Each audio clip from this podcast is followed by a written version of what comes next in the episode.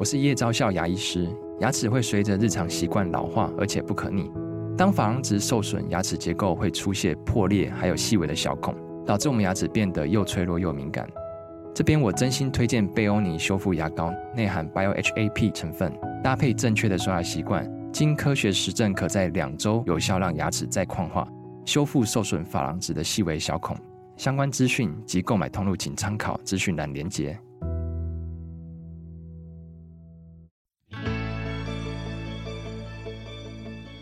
来到肉脚的跑步人生。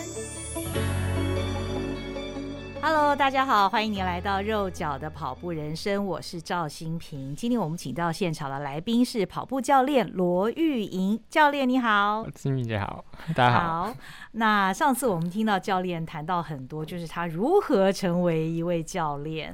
那他如何透过呃吸取知识，然后写文章？另外呢，他也在线上啊指导学生很多关于教练他这一路走来的一些过程。那如果你看过罗玉莹教练的文章的话，你一定会发现他其实有一系列的文章都是关于跑步的功率。教练，我想请教你，些功率这件事情啊，对于跑者来讲，应该还算是蛮新的一个知识哈。对，它其实发展很短，就大概二零一六年的时候才开始推出这个产品，嗯、然后到大概二零一八、二零一九才在台湾比较多人使用。对，就开始算是还没到普及啦，就是比较有有些人认识这样。哦，对对，到现在其实也不过五六年的时间吧。对啊，好巧哦，跟 RQ 一样哎，RQ 也是二零一六年诞生的。对 对对。那简单的告诉我们，到底什么是功率呢？功率其实啊、嗯哦，我们把它很简单的想成就是我们在花多少力气在跑步。嗯、功率其实就是说我们。听到什么电器啊，嗯、或者电动车啊，嗯、它都有提到功率嘛，嗯、它其实就是一个能量的单位，它、哦、就告诉我们花了多少能量。哦、对，所以用在我们跑步上面，就是我花了多少功率在跑步，就是花了多少力气在跑步这件事情上面。嗯嗯，对，那为什么这个很重要呢？嗯、因为过往我们可能判断跑步训练的强度，对，我们可能用配速，对，或是用心率，哦、那其实都会有一个问题，嗯、一些问题，就是心率它其实是一个身体的反应，嗯嗯，啊，就是告诉你说，哦，我现在每分钟跳几下，嗯嗯，就是因应你可能除了运动之外，还有一些因素，比如说。天气热，我也会心率比较高，或者你的饮食或者你的睡眠状况，都会影响你的心率，嗯、所以其实很不好判断运动强度。嗯嗯、对，再加上它的一个延迟性，嗯、就是它会可能跑两百间歇的时候，短间歇的时候就很明显。对对，就是你冲起来，它心率才慢慢的跳跳跳跳跳上去，可是你停了，它才跳到最高。对，对所以其实变间歇我们没办法用心率去判断。哦对，这是心率的一个问题。那配速呢？嗯、配速比较常用的一个指标嘛，嗯，就是告诉我们我们现在移动的速度是多少。嗯哼，对，就像一个开车的时候看那个时速表一样。嗯，对。可是我们爬坡啊，或是逆风的时候，嗯、速度会变慢。嗯嗯。可是速度变慢不代表说我们花的力气比比较少啊。对不对？我爬坡的时候虽然可能从五分速变到六分速，可是我可能花的力气是更多。对，或是是一样。对，但这个我们以前是没办法知道的，哦、就是我们我们只能透过猜的，或是透过自己的经验去判断说，我现在的画的力气是不是一样，是不是差不多？对，其实对很多人来说是很困难的，嗯嗯，就是我们 都都会猜错，都会觉得高估了自己的能力，嗯、就是觉得爬坡我应该再要再更快一点，可是这就会造成很多问题，比如说比赛的时候就会可能爬坡的时候跑太快，后面腿就软掉，就没有办法继续这个。配速下去，就会就会跑得不好，这是比较主要的问题。Oh. 那功率，我刚刚讲功率就是表达我们花多少力气嘛，嗯，它其实就是解决刚刚讲的问题，嗯，就是我我配速我爬坡或是逆风，我不知道该怎么跑，嗯，你只要知道你自己的功率之后，你只要维持功率稳定的输出，嗯、就是功率那个数据稳定跑，嗯、就算你速度变慢了，其实如果你功率是一样的话，嗯，代表就是你花的力气是一样的，所以你就可以避免掉说刚刚讲的，你比赛的时候如果爬坡跑太快，就是功率太高，输出太多，嗯，能量输出太多，后面爆掉。嗯、你只要维持，你知道你的功率维持一样的水平，嗯，其实你就可以避免这件事情。嗯嗯，嗯对。所以我们在特别是在跑长城的马拉松的时候，就很需要功率计了。对对，因为毕竟四十二公里，你不可能完全平路，没有风，哦、什么都没有，那那当然很好。可是其实大部分状况并不是这样啊。嗯嗯。那像台北马，它也有桥，也有坡，嗯、对，虽然都不长，可能也不会太太明显，可是其实都会有影响，就对我们整个身体的状况。嗯都会有一些一些变化。嗯，哎，可是我看到跑者的功率计好像都是放在鞋子上面，这样要怎么样去时时刻刻去检视自己的功率？这个功率其实可以及时的把数据传到你的手表上。哦，对，就就像心率一样，哦、心跳带也是绑在身体上面，哦、然后传到手表上嘛。哦哦，其实是意思是一样的，只是它绑在脚上。它为什么要绑在脚上？是因为它要测量你脚的动作，嗯、你脚的抬起来的高度还有速度去换算说你的功率是多少？嗯哼，对，然后还有一个，它还有一个这个能力，就是你可以收集你即时的一个风阻的数据。哦，对，就可以及时的计算说你面对这个逆风，你需要花多少的功率，嗯、跟你的功率结合在一起，你就知道说，哦，我逆风的时候应该要放多慢，才不会花太过多的力气。那像跑者在跑的时候会不会很忙？就是 一边跑一边还要注意看那个功率的数。应该是平常练习之后有体会过那个感觉之后，其实就知道说，呃，什么样的感觉是对的。哦。就功率是可以帮助辅助你这一点。哦。你其实后来也不用一直盯着它看，那只是告诉你说，嗯，你现在花的力气是多少嘛。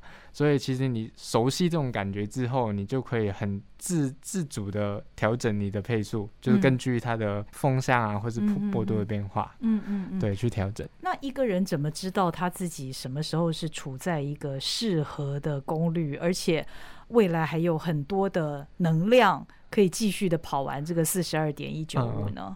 哦，这个其实呃。有点像心率的检测，像我们如果用心率去训练，我们是不是要检测？先检测你的最大心率跟安静心率，对，然后去推算你的心率区间，对，对，先做这样的一个检测。功率其实也是有类似的事情，也有区间，对对，也有一个检测去啊，就是临界功率的检测。测完之后，你就可以知道说你的功率区间是多少。比如说你慢跑应该要几瓦到几瓦之间，它单位是瓦，瓦数。对，所以有了这个区间之后，你就可以推算说你的全马或是半马，嗯、你的跑步的功率的范围应该要落在多少？嗯嗯。所以只要你的检测没有问题，你的的数据是对的，你的推算出来的数据，推算出来的比赛的计划的功率，其实都会符合你的个人的能力。嗯，你就可以按照这个功率去跑完全程。嗯嗯嗯。刚刚教练提到临界功率这个专有名词哦，它的定义是什么？哦，临界功率它意思其实简单一点讲，就是你大概是十公里的一个比赛的速度哦，就是你全力跑十公里，OK 的一个瓦数。全力跑十公里，对，因为大部分人大概是落在四十到六十分钟嘛之间，嗯，对，所以临界功率它的定义就是四十到六十分钟之间你能够。持续输出的一个最大的瓦数，就是你的平均功率。哦，对，所以有些人的做法就是直接测一个十公里，它的平均瓦数就是你的临界功率，然后就可以根据这个临界功率去推算说你的各区间的强度是多少。嗯嗯嗯嗯，对，嗯，好像功率跟体重也有关哈。嗯，对，这个比较简单，功率其实就是你体重越高，你功率就越高。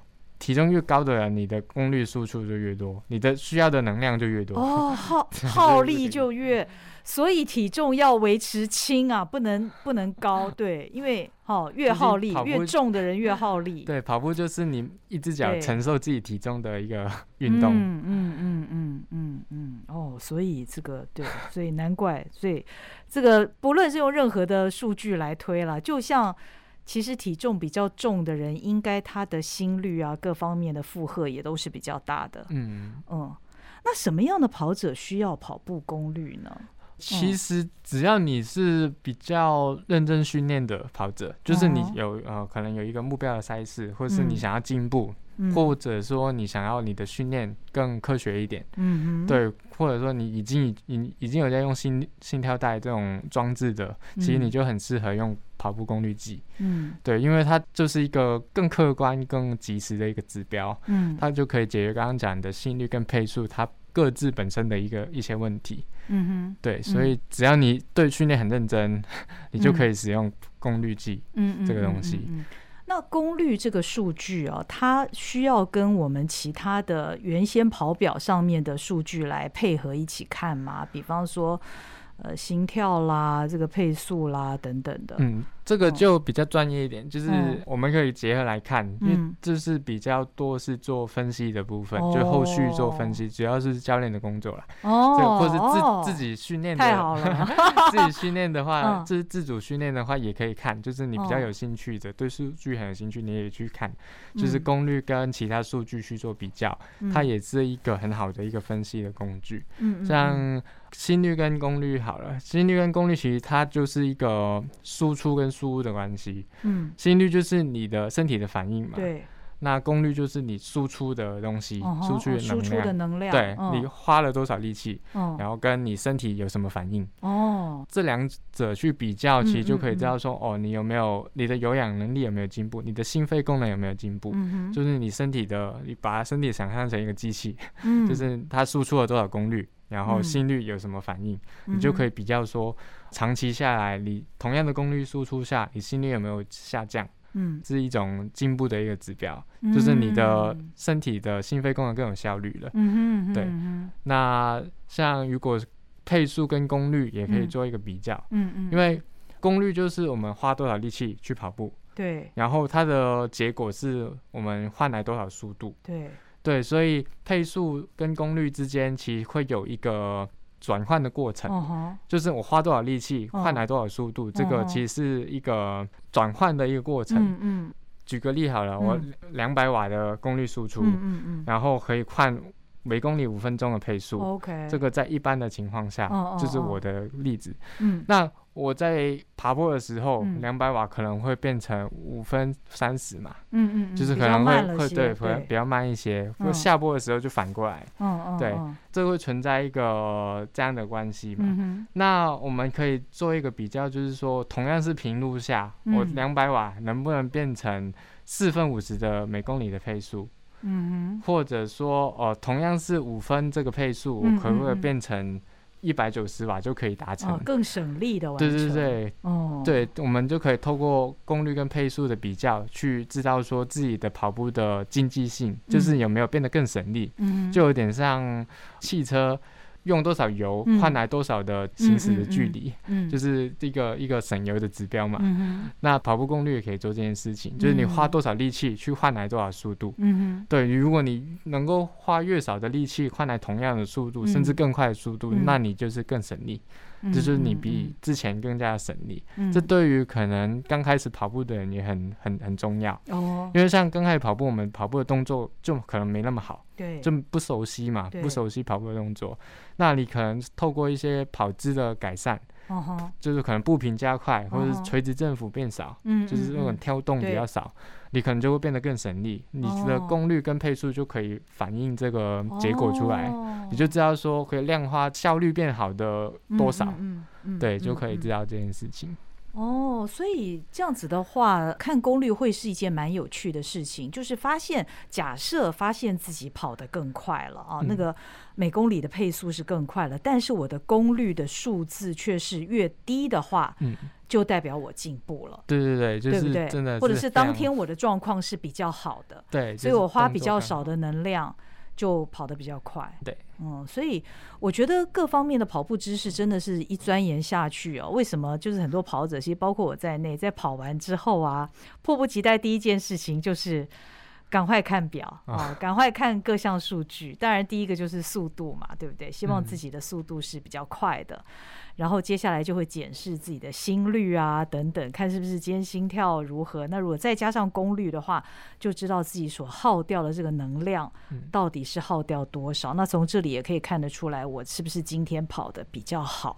或者是状况可能稍微差一点。嗯，嗯，我知道，呃，练铁人三项的人对于功率应该是比较熟悉的，哦、比光纯跑步的跑者要熟悉，因为自行车。也有这个功率这件事，对，没错。嗯，但是自行车的功率跟跑步的功率是不一样的。其实它的概念是一样的，嗯、只是计算的方式不一样。嗯它都是能量的一个代表，输出能量的代表。对，它单位一模一样，都、嗯、是瓦数。OK，、嗯、只是自行车的功率，它测量的方式就是直接测量你踩踏的力量跟这个角速度，就是你踩踏的速度嗯多快，嗯，嗯，转速多快，嗯，去计算出来。它是直接测量的一个。东西，嗯哼，可是跑步功率，目前这个 Stride 这个跑步功率机，它并不是说直接测量你踩多用力，这个其实不合理嘛。Oh. 你跑，你不是踩越用力，你就就跑得越快嘛，这不合理。对，对，所以它其实是用用换算的，oh. 就是它知道你的体重之后，然后去根据你脚的动作跟速度去推算说你的跑步功率是多少，这、oh. 是及时的去运算。嗯嗯，所以它的。这样的一个计算方式跟自行车功率不太一样，嗯，的概念不一样，只是它的单位跟它的想要表达的东西其实是一样的。哦，所以跑步功率这个东西是 Stride 发明的吗？呃。应该是说，它是第一家能够及时去测量跑步功率这件事情。以前可能就是你需要知道很多东西之后，你去网络上换算，这个其实没有用嘛，就是你没办法及时的知道，你其实就对你训练没有什么帮助。嗯，对，它是第一家可以做出这样子装置出来的公司。对，哦，好，所以也许朋友有兴趣的话，也可以去试试看，也说不定啊。那。最后，我想请教教练一个问题啊，这可能我觉得跟功率也是相关了，跟各种数据都相关。就是因为最近的天气真的是非常非常的热，而且感觉上去年，当然每年夏天我觉得练跑跑者都会觉得特别辛苦，但是今年好像格外的辛苦。大家觉得今年的这个热气，那个温度是比去年要更高、更难受的，所以。在夏季练跑啊，常常会觉得跑不动。嗯，当然，如果说在夏天你成功的吃完一个课表之后，我觉得那个成就感是会更高，觉得自己很棒。可大部分的时间，你面对那个高温跟闷的时候，都会觉得很吃力，跑不太动，甚至于觉得自己退步了。那当跑者碰到这样的情况的时候，我不知道教练，你的学生会不会跟你反映，就是说，到底夏天我们该怎么样练比较好？哦，其实这个真的很难，嗯、就是耐力运，嗯、其实不只是跑步，跟所有耐力运动都一样，哦、就是在高温高湿度的环境下，就是会很辛苦，嗯、就是训，不管是训练还是比赛都是，嗯嗯嗯、所以我的建议就是要你的心态要调整，嗯、就是至少你自己的心态不要说哦，跟你冬天的时候的表现去比较，哦、因为冬天一定跑得比较好嘛，嗯、因为环境比较舒服，嗯、你夏天一定会比较慢。嗯，就一定表现一定会变差，嗯、你要接受这件事情，嗯、这不是你的问题，这不是这不是你的错，你也不是你也不是你退步了，它只是说哦环境变化了，变热了，你一定会变慢，嗯、并不是说退步，你不要想着、嗯、哦我退步了，嗯、不是，你只是表现变差而已，嗯、因为这个环境的变化，嗯、高温高湿度，这本来就对耐力运动是不利的，嗯、所以你心态要有这样的认知。你就会比较能够接受说，哦，在夏天练跑变慢这件事情是很正常，嗯、很正常，嗯、所有人都一样。嗯、就是你看最厉害的精英选手，他们跑奥运，嗯、他们的成绩一定都会比他们的成绩一定都会比较慢。他们这么顶尖都会慢个几分钟，这这这么高强度的竞赛，哦、那对我们一般人来说影响一定只会更大。对，所以就是有要有这种认知。然后再来就是我们能够做的、能够控制的，可能就是自己训练的时间嘛，嗯、可能就更早一点，可能五六点起跑，嗯、或者说就是可能晚上的时间也可以，嗯、就是看个人的喜好。嗯，那然后再就是多补充水分，嗯、多补充电解质，嗯、甚至说其实可以做一些冷却的一个工作，就比如说最近我在看一些东西，其实可以。就是研究一个冷却的一个手段，oh? 就是可以买一个保冷剂，uh? 然后握在手上。哦，oh. 因为手其实就是我们的手掌，我们的手腕其实会呃调节我们的体温。嗯嗯、mm，hmm. 就是当你手握着冰块啊，或者是一个冷的东西的时候，mm hmm. 我们的核心温度会稍微下降一点点，就是它热的程度没有这么快，没有那么高。就可以稍微的，这是个好方法，稍微的有一点帮助。对对对对对，这个可以试试看。哎，这让我想到，好像我我不记得是在东京嘛还是奥运的时候，有看到一些精英选手，他们的确是这样。嗯，对对对，就是就是会拿着冰块，对，或者是对对对，就可以拿着这个冷的东西，对，就可以拿在手上，然后去练跑这样。哦，就你。觉得热的时候，也可以就是擦一下自己的脸啊，或者身体，去让我绝对有降温效果。温度对，嗯，我觉得这是一个很好的方法。你知道吗？我们现在录音时间是上午十一点多嘛？那我刚刚在来录音室的途中，也就是十点多的时候，太阳正大的时候，我看见跑者在马路旁边在练跑。在大马路上，当然在在人行道上了。那我当时其实非常的不可置信，就觉得你为什么要挑这个时间？觉得。相当佩服，但是也不免有点为他担心哦。所以刚刚教练提醒的，我们所有的跑者在夏天的时候，我们尽量挑比较适合的时间，温度比较低的时间出来跑步。那刚刚教练讲到这个保冷剂放在手掌心，我觉得这是一个很具体的，可以让我们比较舒服一些的方式。那也祝大家夏天跑步快乐。夏天所有的练习呢，相信是你未来在赛季正式开始之后，你就会看到那个甜美美的果实了。